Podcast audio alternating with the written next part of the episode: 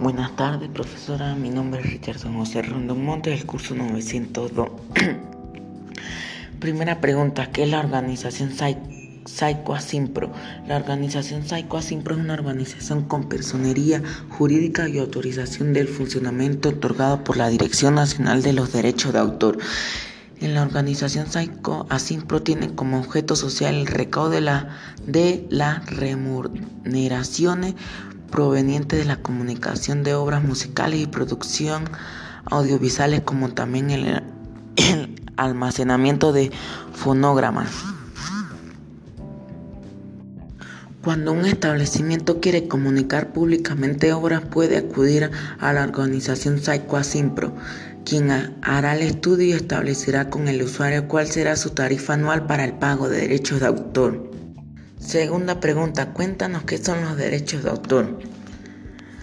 El derecho de autor es un conjunto de normas jurídicas y principios que afirman que los derechos morales y patrimoniales que la ley concede a los autores por el simple hecho de la creación de una obra literaria, artística, musical, científica o didáctica, publicada o inédita. La legislación sobre derechos de autor en Occidente se inicia en 1710 gracias al Estatuto de la Reina Ana. Se se reconoce que los derechos de autor son uno de los derechos humanos fundamentales en la Declaración Universal de los Derechos Humanos. Tercera y última pregunta. Dado ejemplo de dos casos famosos de plagio en la música.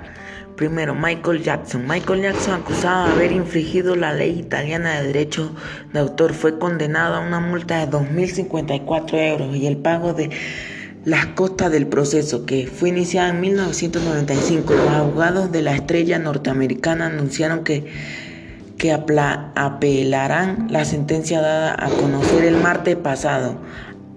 Albano demandó a Michael Jackson pues estimó que Will You Be There del álbum Dangerous editado en 1990 era copiado de su canción Los Cisnes de Balaca de 1987. Michael Jackson negó siempre estas acusaciones. Según ellos, tanto Albano como Jackson se inspiraron en una vieja canción de los años 30.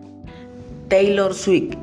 Este caso comenzó en 2017 este caso comenzó en 2017. Sean Al y Nathan le acusaron a la cantante estadounidense de haber robado el 20% de su canción Playa Play para crear el tema que se popularizó en 2014.